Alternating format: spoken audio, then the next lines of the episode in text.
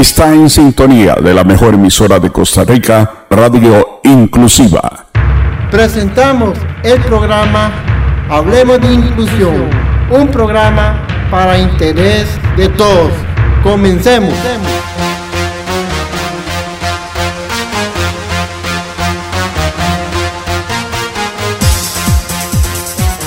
Hola, hola, hola amigos, ¿cómo están? Muy buenas tardes. Bueno, ya casi noche. Bueno, este, ¿cómo están todos? Y me alegra mucho, gracias por su reporte de sintonía de hoy en la mañana. Muchísimas gracias, he estado trabajando y gracias a ustedes por estar siempre con nosotros en, en Radio Inclusiva como todos los días. Muchísimas gracias, bendiciones a todos.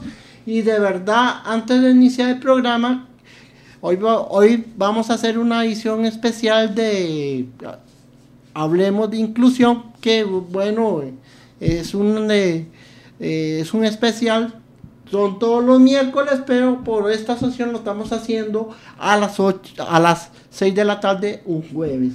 Entonces, para que, para que no se extrañen por qué se está haciendo este día. Bueno, eh, antes de iniciar a presentar a mi compañero, después de iniciar a nuestros invitados, quiero recordarles los medios que ustedes se pueden contactar con nosotros, que es www.radioinclusiva.com. También nos puede buscar como Radio Inclusiva en Facebook o Radio Inclusiva CR en el otro Facebook que nos maneja nuestro querido compañero Andrés York. Este, y por Instagram y por TikTok como Radio Inclusiva CR. Ahí estamos ahí para servirles con mucho gusto. En el lado que dice radioinclusiva.com, abajo hay un espacio. Usted pone su nombre, su nombre y me llega directamente a mi correo y le vamos dando la lectura a sus mensajes. Es el que quiere participar. Si es fuera de nuestro país, puede usar esa plataforma también de todas maneras.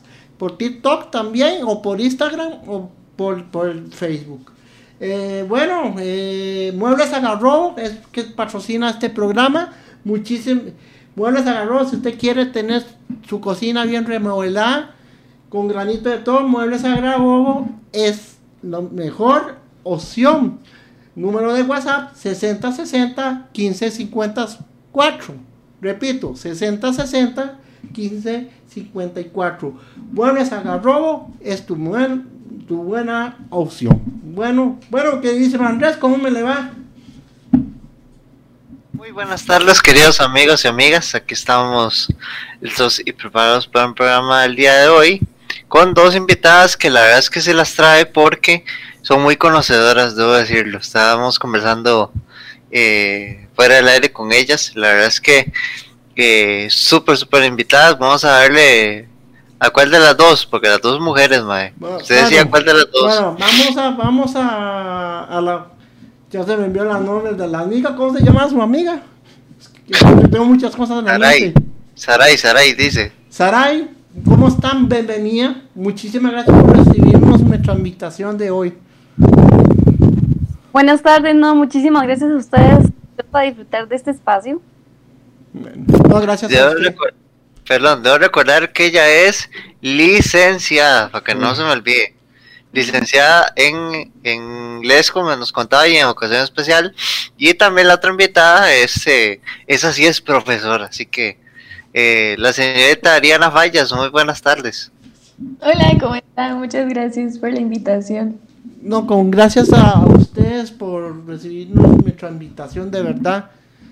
Es muy importante que la gente conozcan este un poco lo que vamos a dar. tema de hoy es un tema, bueno, tal vez para algunas personas puede ser complejo de hablar de discapacidad, pero tal vez se invitaron estas dos personas que podemos hablar un poco sobre la discapacidad en los estudios. Y eso es de las cosas que nos están preocupando mucho. Este programa, de haber de hacer unas preguntas, se va a hacer como una conversación para que la gente allá afuera y que está en Costa Rica entienda el tema, cómo va a ser. repetimos que esta radio es una radio más diferente que todas del país. Entonces, este, eh, bueno, uno de los temas que vamos a comenzar a hablar ahora y me gustaría es pregunta a, esta pregunta va para las dos. Este, ¿qué es lo que falta a nuestro país, verdad?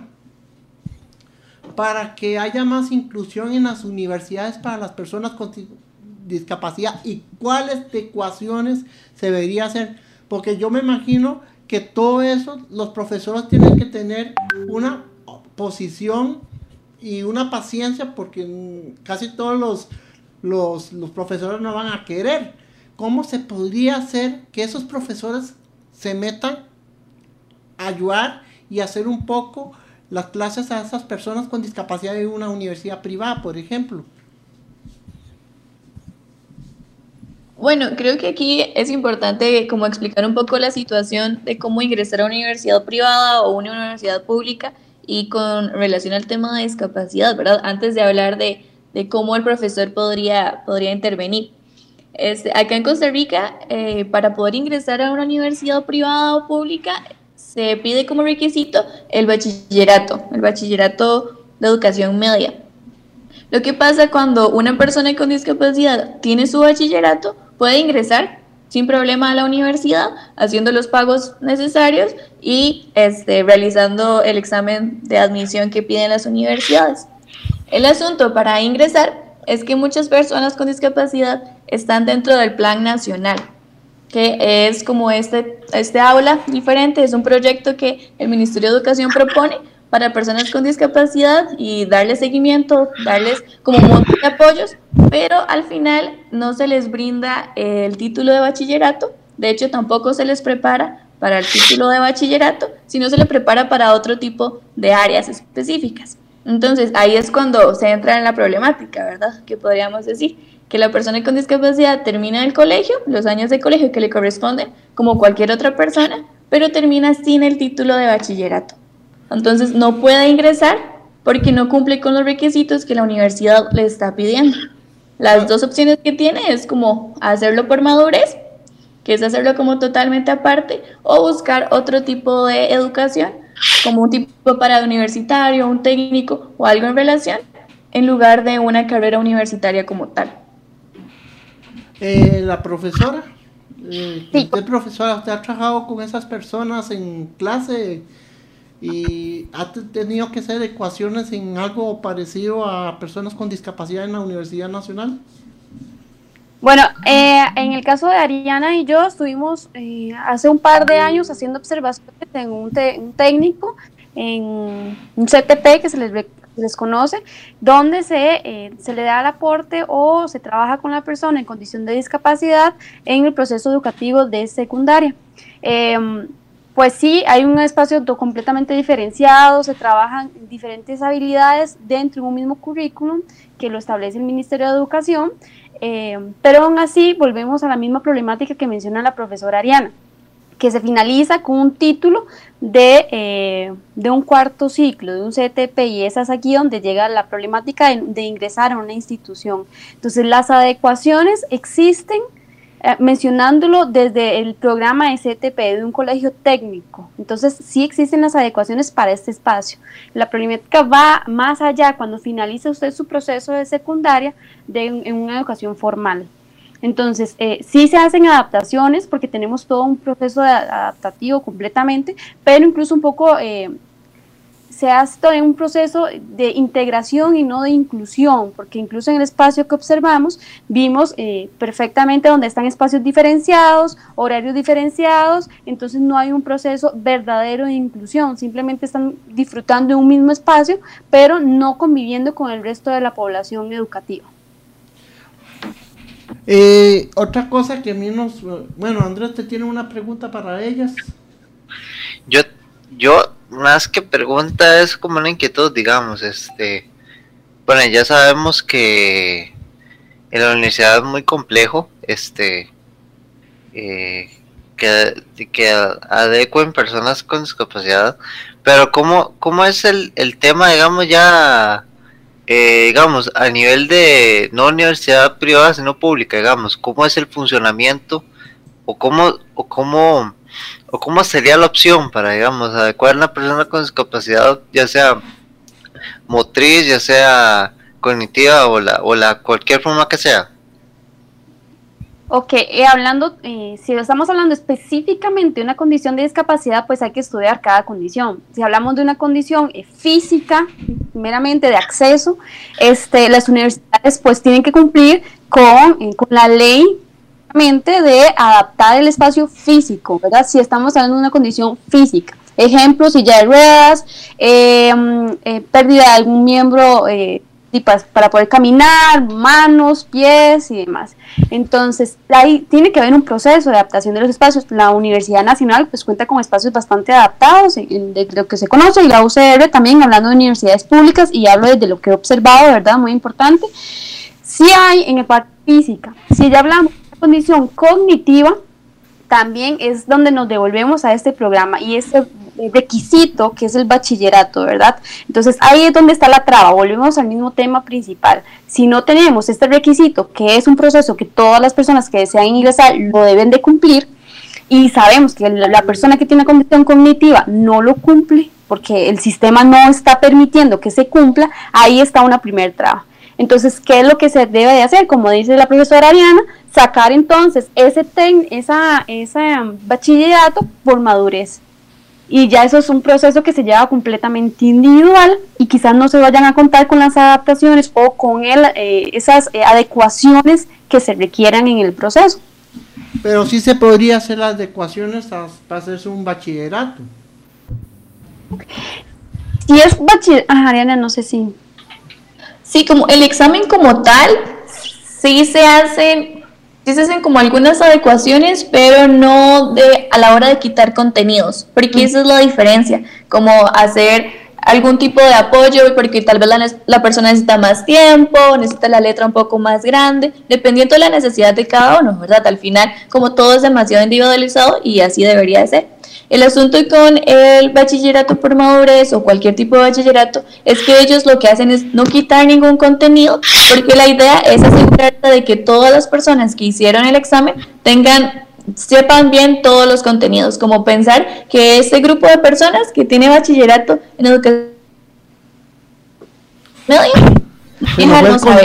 eso es lo que se espera. Bueno, ahí está, cállate. Sí, sí, sí. Siga, profe. Es que ya está preguntando si usted se había ido. Ah, ¿sí me ven? Sí. Sí, sí, sí. Sí, te vemos, tranquilo. Entonces, a la hora de hablar de un tipo de adecuación significativa o demás, es quitar algún contenido específico, ¿verdad? Y eso es lo que no permite el Ministerio de Educación, porque entonces esta idea de que todos tenemos o manejamos el mismo contenido, los mismos saberes, este, pues no, no estaría llevándose a cabo. Entonces, como es, lo que se puede hacer es preparar a la persona con ayudas, con apoyos, con tiempo y demás, pero sí se le va a solicitar a la persona hacer el mismo examen que está haciendo cualquier persona en cualquier momento y con cualquier tipo de condición. Ahora, ¿para el examen de admisión funciona igual o, requiere algún otro tipo de mecánica, digamos? Yo sé que están hablando de exámenes y todo eso, pero digamos, para examen de admisión a la universidad, este, o sea, qué requerimientos, qué puntos tienen que tener como para poderlo hacer, digamos. O que cuando se entra a la universidad incluso se llena un formulario antes de realizar la prueba y sí se tiene que indicar si usted recibió un tipo de adecuación en el proceso educativo, tanto de primaria como secundaria. Uno le indica ahí. Entonces se hace una adaptación y se hace un estudio. Recordemos que eh, el, proceso no se va a poder iniciar ni siquiera por no tener bachillerato. Supongamos que estamos eh, hablando de una población que lleva un bachillerato en educación básica eh, pues con un décimo o un duodécimo eh, grado. Si se hace una adaptación, se puede dar un tiempo extra y es muy importante en el proceso de admisión. Eh, no se adaptan, volvemos a lo mismo, no se van a, disminuir o no se van a eliminar contenidos, la prueba va a estar en la misma estructura y el puntaje pues va a depender mucho de la carrera en la que usted quiera concursar. Tampoco va a haber como una preferencia en el que porque una persona con discapacidad desea entrar a la carrera de educación y por tener una condición de discapacidad, si el puntaje está en 520, se le va a disminuir a 400 eso no va a suceder porque ya hay estándares de calificaciones para poder ingresar a diferentes carreras.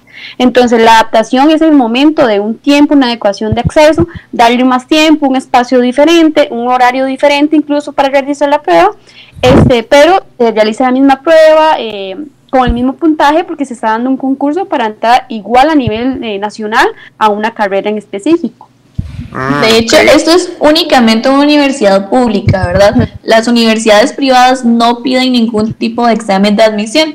Alguna, una que otra tal vez tendrá algún tipo de, de examen nivelatorio y demás, o alguna entrevista, sin embargo, no tiene un examen específico como lo tienen las universidades públicas aquí en Costa Rica.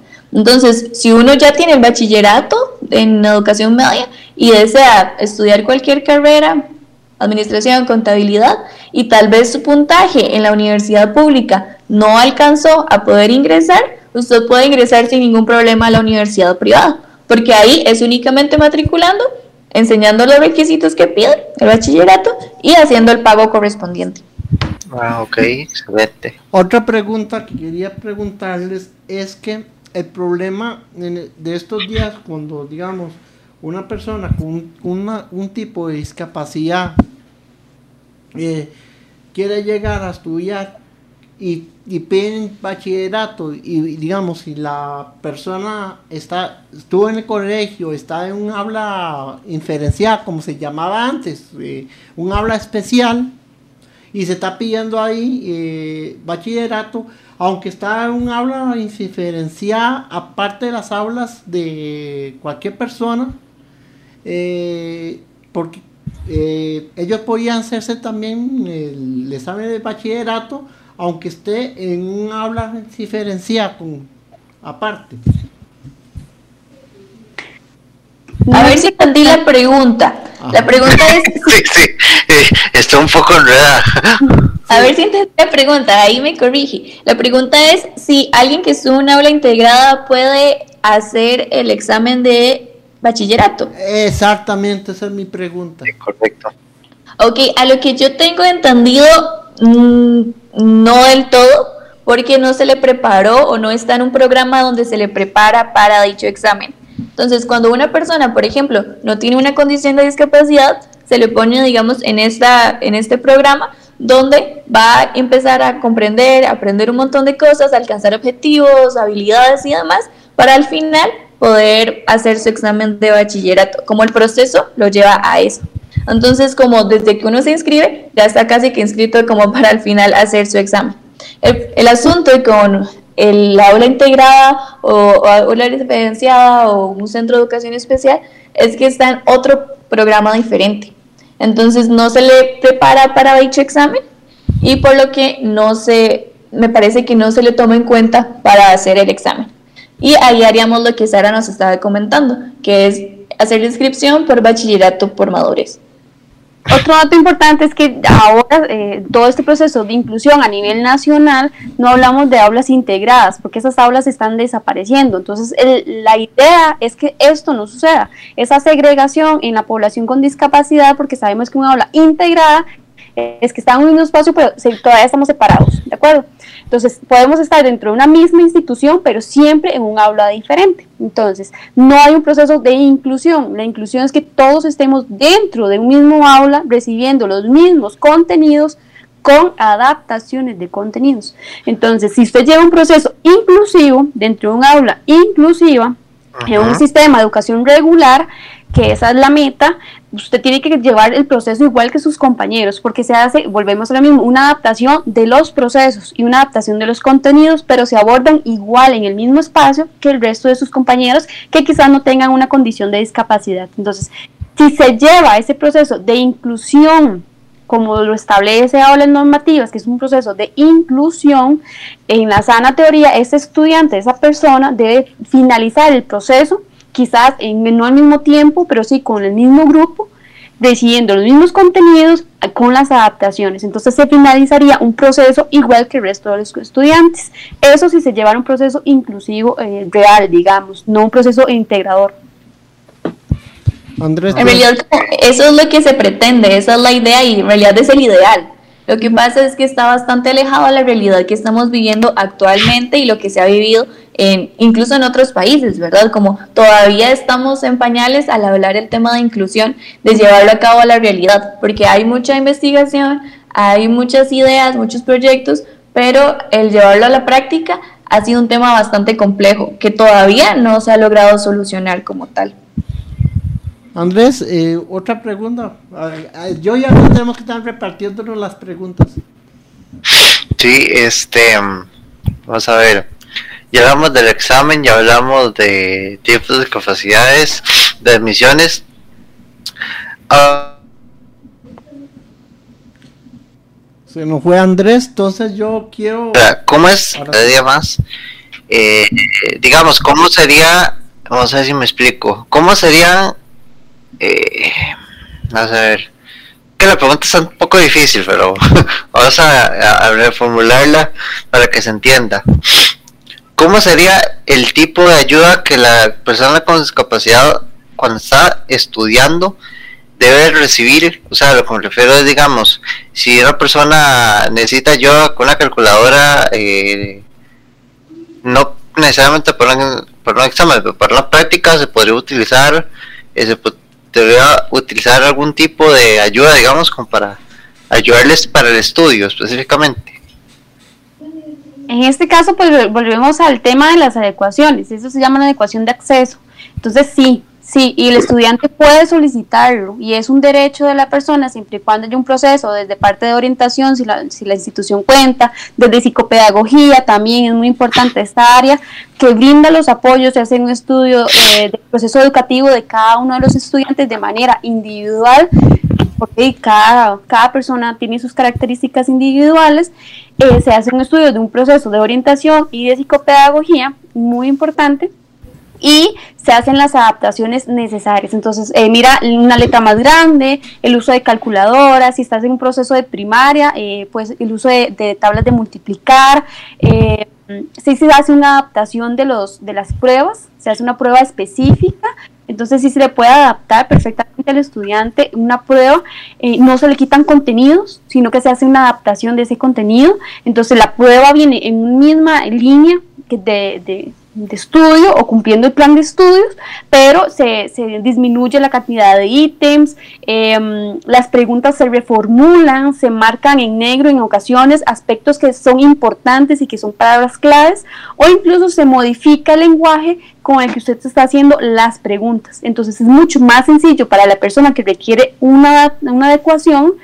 Este, realizar las pruebas. Igual en durante la clase, si requiere una calculadora, tiene derecho a acceder a ella siempre y cuando haya un respaldo de un proceso de que sí se requiere, ¿verdad? Un estudio de que la persona sí pues presenta una condición o un problema de aprendizaje, una dificultad en su aprendizaje y que se haga esta adaptación.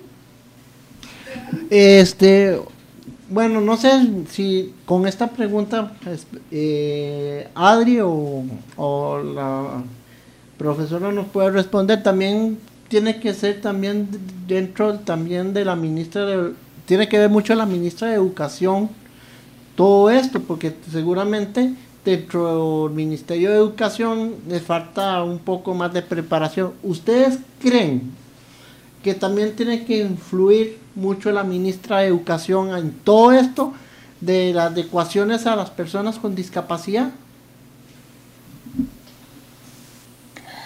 mm, Sí, y el asunto es que si lo vemos de esta manera, al hablar de todo esto, de poder ingresar a un trabajo, a la universidad y demás, y el plan, por ejemplo, el plan nacional está bien estructurado, es, una, es un proyecto bien hecho, es un proyecto con buenos ideales, buenos objetivos y en teoría debería dar excelentes resultados y los resultados que debería dar es que la persona con discapacidad no va a tener la necesidad de acudir a la universidad. ¿Por qué? Porque él ya está preparado en diferentes áreas que le van a brindar toda la preparación, todas las habilidades para poder ingresar a diferentes trabajos.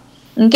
Entonces, si se llevara a cabo el plan nacional de la manera correcta, sería, sería fantástico. Como la persona con discapacidad estaría bien, habría trabajado durante estos cinco o seis años en sus propias habilidades todas las habilidades blandas en su, en su persona, en el trato con los demás y en otros tipos de cosas específicas y no tendría la opción de o decir como, ok, ¿qué hago? Quiero ir a la universidad, pero no puedo porque no tengo este título o quiero tener este técnico y en este lugar me piden este otro título. Entonces, como sería genial. Entonces, en realidad, eh, tal vez sí sería importante que las personas a cargo pudieran darle seguimiento, seguimiento apropiado a tanto a los profesores como al programa que, al programa nacional que se está llevando a cabo, ¿verdad?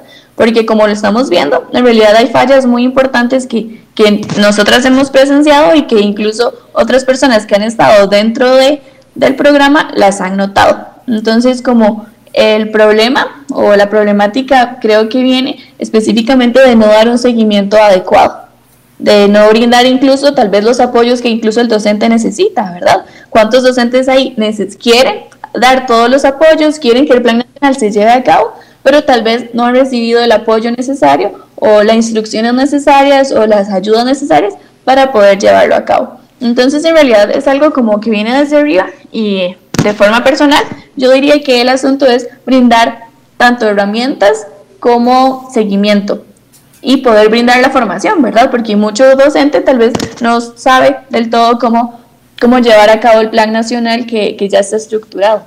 Ajá. Bueno, nos vamos con la canción de la discapacidad. Y ahorita vinimos con más, después vinimos con una conversación que ustedes van a interesar mucho de la educación pero vamos a hablar un poco de la, la ley 7600 y que hay que mejorar un poco esa ley, porque después le explicamos por qué, pero vamos con la canción de la discapacidad.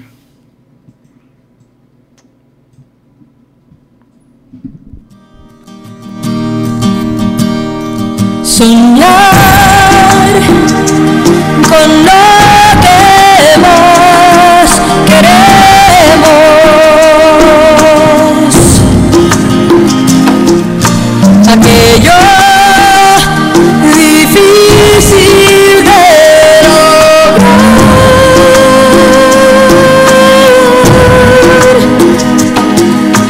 Es ofrecer, llevar la meta a su fin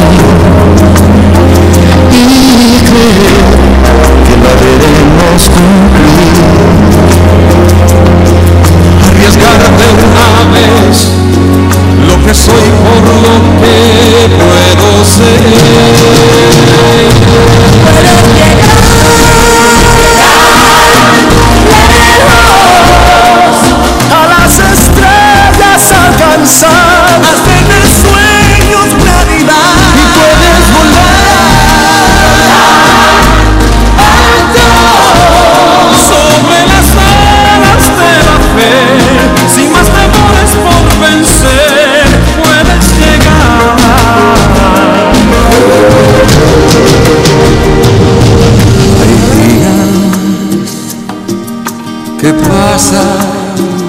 La historia.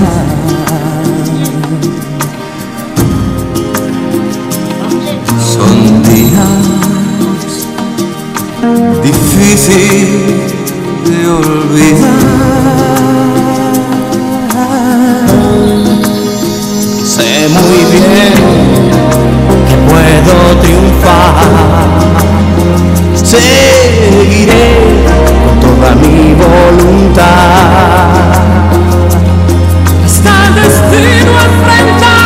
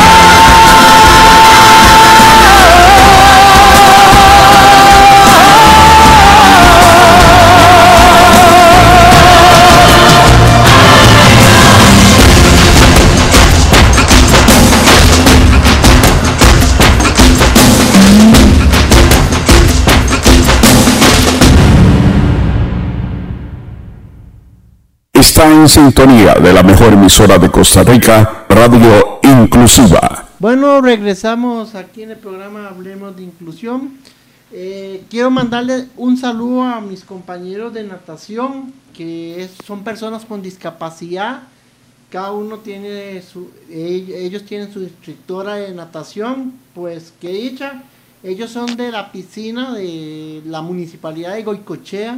Este, ellos están, algunos de ellos se, preparan para, para las Olimpiadas Especiales.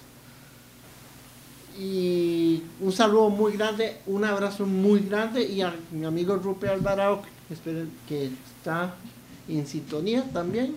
Este, muchísimas gracias Rupert, un gran abrazo a toda tu familia. De verdad. Bueno, vamos con la siguiente, la segunda parte del programa y es un poco de la ley 7600. ¿Ustedes creen que alguna de parte de la ley, la ley 7600 se debería mejorar? Porque habla mucho de personas con síndrome de AM, pero con, no habla mucho tampoco, no habla mucho de las personas con una discapacidad cognitiva. Hay muchas cosas que se tienen que ¿Ustedes creen que en la ley hay muchas cosas que tienen que remodelarse para que sea más inclusiva? Bueno, eh, quizás hablando de la 7600 la enfocamos un poquito más en la parte de adaptaciones de espacios físicos. Eh, casi siempre la vemos como ligada a esta. Tenemos otra ley que es la 8661, si no me equivoco, que también es eh, de gran importancia, que nos enfatiza un poco más en el, en el acceso a la educación y el acceso a la comunicación, que es eh, pues derecho de todas las personas con o sin discapacidad esta, este acceso a esta información. Entonces, eh, mi comentario va un poco ligado a las a las dos, tanto la 7600 como la 8661, que nos menciona un poquito de este derecho que tienen las personas a acceder a un espacio tanto físico como un espacio educativo. Quizás la ley no hay que modificarla como tal, porque todos sus artículos vienen pues bien específicos en el que se menciona cuál es el derecho y cuál es el deber de la, de la población costarricense, sino en cómo es que estamos trabajando con esa ley, cómo estamos asumiendo la responsabilidad de responder a las necesidades de las personas. Eh, recordemos que una persona puede incluso adquirir una condición de discapacidad. Entonces, eh, en el momento no, tal vez no requerimos o no vemos necesario eh, velar porque se, porque se cumplan esas leyes o estos eh, lineamientos, pero es el deber de cada uno. Vean que hasta hace poco es que esta- estamos eh, reforzando este derecho a acceder a espacios físicos. Entonces, esto no dice la la 7600, pero hasta ahora, hace pocos años, es que vemos que se ha dado más fuerza en el cumplimiento de esta ley. Hasta ahora es que vemos que se hace una supervisión de que puedan ingresar espacios, vemos el cumplimiento de, de estacionamientos eh, pues, es para, des- dedicados a esta población en específico, este, pero eh, como tal la ley, lo que tenemos que velar es porque se cumple. Nosotros como ciudadanos de este país tenemos el deber de hacer que se cumpla y no hay una supervisión de ese proceso. A- Andrés, Hablando de, de un poquito, ahora que se me ocurre, ahora que se me ocurre porque veo y he visto instituciones, ya sea universidades, colegios, escuelas que no tienen ni rampas, ni barandas, ni nada.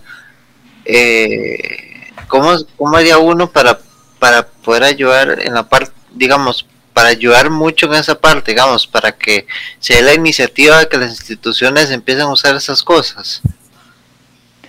En realidad esa parte es bastante sencilla porque uno puede ir y hablar con la municipalidad. Cada municipalidad es el encargado, es el ente encargado de hacer estos cambios y velar por las que las personas o las instituciones o lo que haya dentro de, de su de su lugar puedan estar cumpliéndolo. Entonces, a la hora que un lugar tal vez no cumple con, con dichas rampas o lo que ustedes necesitamos, cualquier persona necesite lo que usted está mencionando, este, es nada más hablar con la, con la municipalidad y la municipalidad va a ir al establecimiento y, y explicar, porque tal vez muchas personas no tienen este, todo el conocimiento de, ellos van a explicar y brindar los apoyos para que esto se lleve a cabo.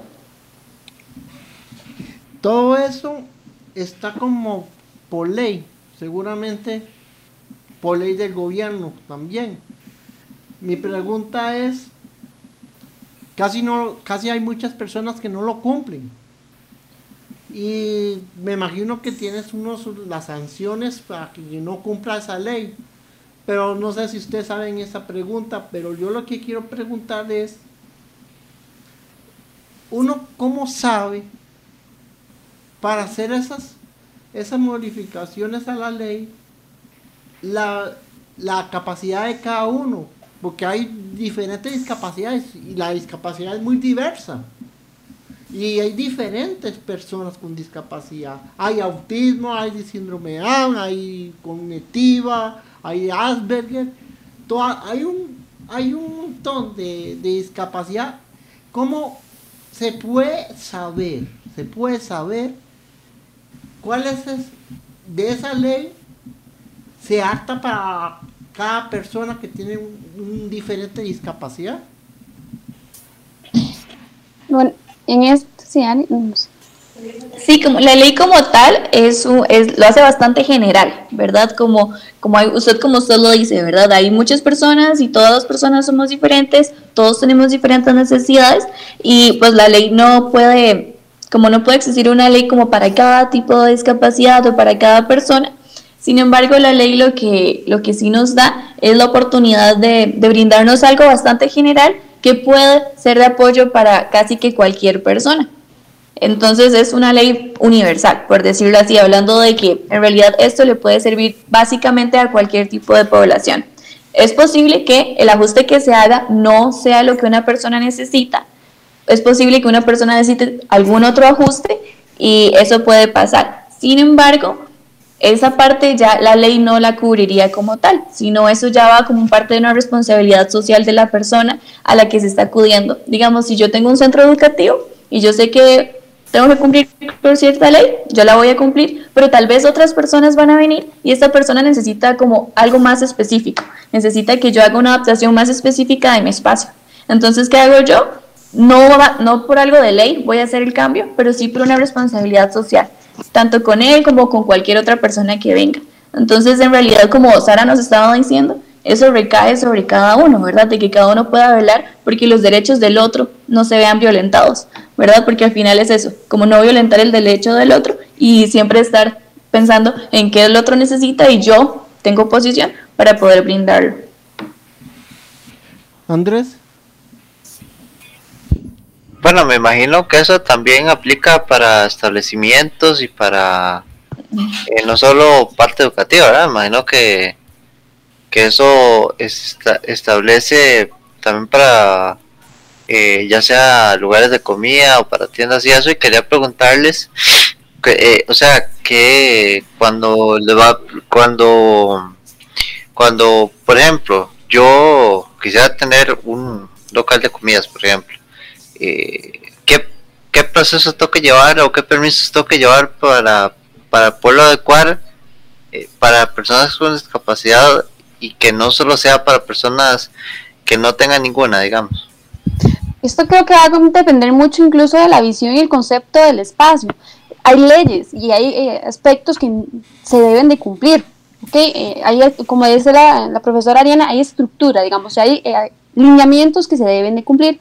Hay otros aspectos, supongamos que Andrés se quiere hacer eh, pues un local que usted tiene que analizar dependiendo de las características de la comunidad en la que usted se encuentre. Entonces es muy importante hacer un estudio de la comunidad en la que usted se encuentre y el objetivo que usted tiene planteado de la población o del eh, cliente que usted desea obtener. Entonces, entre más adaptado sea su espacio, entre más eh, accesibilidad tenga su espacio, pues su comercio, en este caso que es el ejemplo que estamos utilizando, podrá ser visitado por muchas, muchas personas, ¿verdad? Con una condición o sin una condición de discapacidad. Entonces, hay lineamientos que se deben de cumplir. Incluso en el momento que usted vaya a tener que solicitar los permisos en la municipalidad, debe de haber una, una supervisión de que eso se haya cumplido. Si no, pues está ahí en, en esa, en esa constante amenaza de que alguien perfectamente puede presentar la denuncia y en todo su derecho puede presentar una denuncia. Pero ya de ahí en adelante, esta es la respuesta que usted le quiere dar a las necesidades de la, de la población. si usted sabe que en, ese mismo barrio, en esa misma comunidad, se encuentra eh, una mayor cantidad de población con una discapacidad, una discapacidad visual, usted sabe que su eh, prioridad va a ser adaptar ese espacio para esa población, porque usted desea que esa población ingrese y esa población también tiene el derecho, si usted está haciendo un espacio público, tiene el derecho de acceder a espacio. Entonces, lo mejor, hablando de este ejemplo, un restaurante, lo mejor es que todas las personas, sus clientes, se sientan a gusto y muy este, atendidos o atendiendo sus necesidades.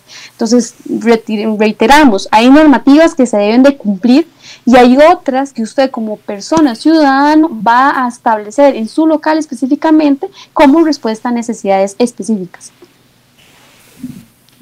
Yo, bueno, ya el programa va a ser un poquito más cortito porque se va a hacer un podcast para no hacerlo muy intenso. Entonces, este, mm, por últimas, la última pregunta que yo tengo es a todos mis, a mis invitados que vengo a invitar aquí en el programa o algo así, les digo si qué les quiere decir a ustedes al Ministerio de Educación y qué para finalizar el programa, ¿qué les gustaría decirles al Ministerio de Educación para que mejore más un poco las condiciones en las universidades para las personas con discapacidad? Propiamente el ministerio quizás no me referiría como tal, porque la profesora Ariana pues comentó de que sí existen todos estos, eh, estos lineamientos establecidos. Siento que más que todo es un llamado de atención a la, persona, el personal docente, administrativo de estos establecimientos, a brindar mayores oportunidades y de reformular esas oportunidades. Que se haga un análisis y que se escuche un poquito más a la voz de las personas con discapacidad, porque mejor que ustedes son los que conocen sus necesidades, son los que conocen cuáles son las adaptaciones que se desean para poder acceder a este sistema educativo. Entonces siento que debemos de tener una, una escucha más crítica y más eh, activa o dispuesta a que esa escucha sea, se transforme en un accionar, ¿verdad? Que las universidades brinden una mejor oportunidad o incluso desde el sistema educativo, eh, desde un preescolar, este, asuma esa responsabilidad. Pero estamos hablando desde los primeros años educativos formales para que cuando lleguemos a edades universitarias tengamos las habilidades necesarias para poder eh, acceder a un espacio universitario. Pero si desde los primeros años no se cumple o no se vea porque las personas tengan eh, habilidades o conocimientos básicos educativos, eh, y pues llegamos a esta problemática que hemos mencionado, personas que salen de un sistema de, de secundaria sin oportunidades universitarias. Adri, un mensaje. Sí, estoy súper de acuerdo con lo que Sara menciona y y de hecho, en realidad, yo diría que también es importante, igual no me refiero únicamente como al Ministerio de Educación, sino que tal vez me refiero más al contexto de la persona con discapacidad, ¿verdad? Con quién él vive, su familia y, demás. Porque, porque pienso que es importante la parte de informar, de informar esto, de que ellos desde, desde de una vez que yo tengo a un hijo que tiene discapacidad, yo saber qué es lo que le va a deparar, ¿verdad? Como, ok, puede ingresar a un centro de educación especial, puede ingresar a un plan nacional y demás, y va a obtener estos resultados, ¿verdad? Y yo de una vez poder tomar una, una, una postura, poder tomar mis decisiones con respecto a, a esta persona y poder ver que en realidad hay diferentes oportunidades y, y bueno, cada caso es distinto, ¿verdad? Pero sí es importante la parte de informar, porque muchas personas con discapacidad salen y, y no saben que tal vez no van a tener la oportunidad de ingresar a, la universidad y su familia tampoco. Y tampoco entonces antes se hizo un apoyo para, para poder hacerlo, ¿verdad? O se buscaron los medios. Entonces creo que es importante la parte de informar para dejar claro qué es posible, qué no es posible y buscar otras opciones. Porque hay muchas personas que entraron al sistema y ahora están sorprendidas por, por los resultados que están teniendo, ¿verdad? Y en realidad es muy triste porque hay muchos años de esfuerzo, hay muchos años de, estrés y al final llegan y hay mucha frustración, ¿verdad? Porque incluso son muchos sueños que tal vez ahora ya no se van a poder llevar a cabo. Entonces pienso que sí es importante la parte de, informar y, poder cada uno, también incluso la persona con discapacidad, de estar bien enterada de, lo que tiene a, condición, a continuación, ¿verdad? Y pueda buscar otras oportunidades. En realidad la única manera de estudiar no es la universidad. Hay demasiadas formas de estudiar y de prepararse para conseguir un empleo, porque al final eso es el fin, conseguir un empleo y poder ser autosuficientes. Entonces creo que es importante que desde edades tempranas las personas puedan entender toda la situación y buscar diferentes formas de, estar formándose. Y como decía Sara, que estas cosas de esas habilidades puedan llevarse a cabo desde, desde edades pequeñas, ¿verdad? ¿Por qué? Porque al final el fin siempre va a ser la autosuficiencia. Y para eso necesitamos personas informadas y responsables de, de sí mismos. Bueno, Andrés, antes de finalizar el programa, ¿quieres ah, decir otra pregunta para ellas, para ya casi despedir? No, yo creo que todo queda muy claro, ¿verdad? El tema de educación, el tema eh, tanto eh, para negocios así. Y este, ¿no? Nada más este, agradecerles a ustedes, chicas, por la oportunidad que nos, nos dieron de, de conocer un poquito más, porque a veces decimos que, que nosotros sabemos mucho y la verdad es que cuando uno escucha con gente profesional estas cosas, uno dice, "Mm, mm, no, mm, no sabemos, no sabíamos más, pero ustedes que son las especialistas y profesionales en este tema, pues nos han enseñado un montón de cosas, así que agradecerles, ¿verdad?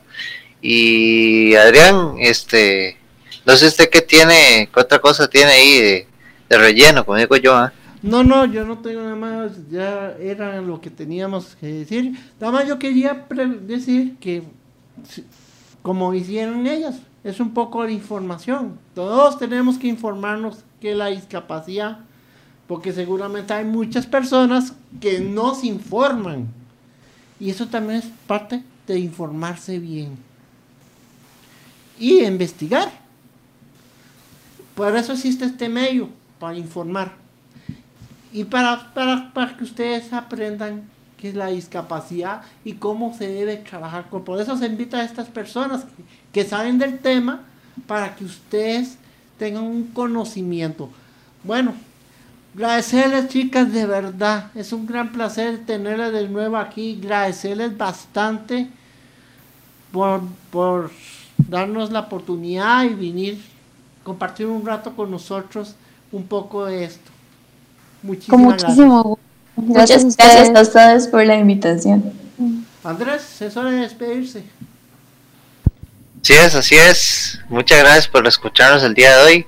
Espero que el programa les, les haya eh, dado mucha información. Así que eh, despedirme de mi parte. Muy buenas tardes, ya casi noches en Costa Rica. No sé si en otros países ya es de noche No, o hay en otros bien. países que ya son como las 11 de la noche o 11 de la noche. aún hasta 3, 2 de la mañana, pero importa, no importa, pero no, un placer. Bueno, por mi parte, muchísimas gracias a todos, muchas gracias a todos. Sigan con su programación de radio inclusiva y yo los veré mañana a partir de las 10 de la mañana. Muy buenas tardes. Está en sintonía de la mejor emisora de Costa Rica, hemos presentado Inclusiva. el programa Hablemos de Inclusión, aquí en Radio Inclusiva. Nos vemos el próximo miércoles, de 1 a 2 de la tarde. Hasta pronto.